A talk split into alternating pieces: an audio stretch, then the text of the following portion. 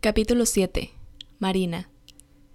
Querida Luna, hoy quiero platicarte un poco sobre Marina. Marina es mi amiga. Nos conocemos desde que iniciamos con el camino escolar. Compartíamos código postal, así que coincidimos en la escuela desde pequeñas. No siempre fuimos tan amigas, tan cercanas. Hubo una época en que éramos casi indiferentes la una de la otra. No teníamos casi nada en común, excepto el hecho de que compartíamos año y mes de nacimiento. Nuestras familias son muy distintas. La mía, más tradicional. La de ella, más pudiente, nada tradicional. Los padres de Marina estuvieron juntos solo por unos cuantos meses después de que ella nació.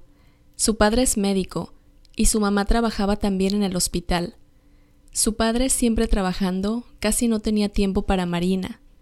Su mamá porque trabajaba la dejaba en la guardería todo el día y también porque tenía otras cosas que hacer.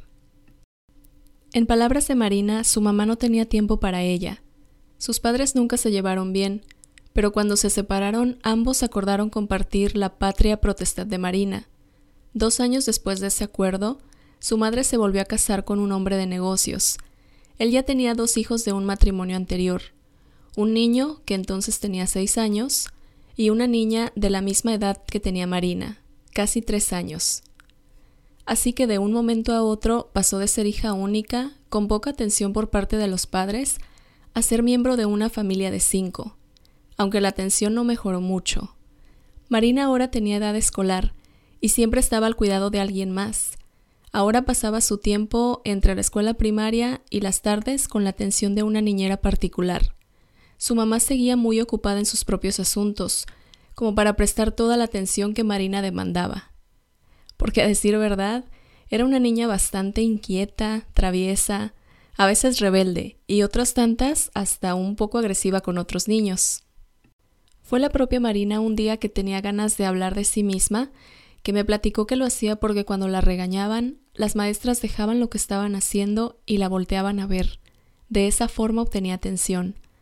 Cuando su familia creció por un tiempo se sintió feliz, porque ahora ya tenía con quien jugar, pero poco a poco las cosas fueron cayendo por su peso, y se dio cuenta que su padre adoptivo siempre miraría con otros ojos a su hermana y a su hermano, y a final de cuentas ella seguía siendo la hija adoptiva.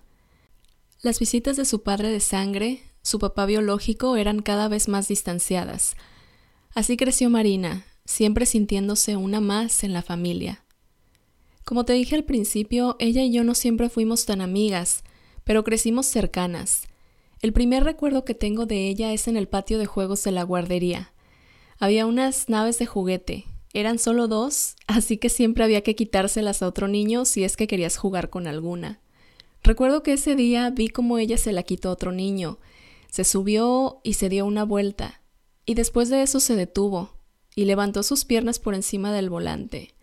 Sacó una mano, la apoyó en su cabeza, y así se quedó un largo rato, con la mirada fija en el horizonte. Recuerdo que se veía curiosa, Imagina una niña de tres años en una pose muy pensativa, muy adulta. No sé si pensaba en algo en particular. La verdad es que nunca le he preguntado. Ni siquiera sé si ella lo recuerda. Pero ahí estaba Marina, a sus cortos tres años de edad, reflexionando sobre la vida. Eso me gusta pensar.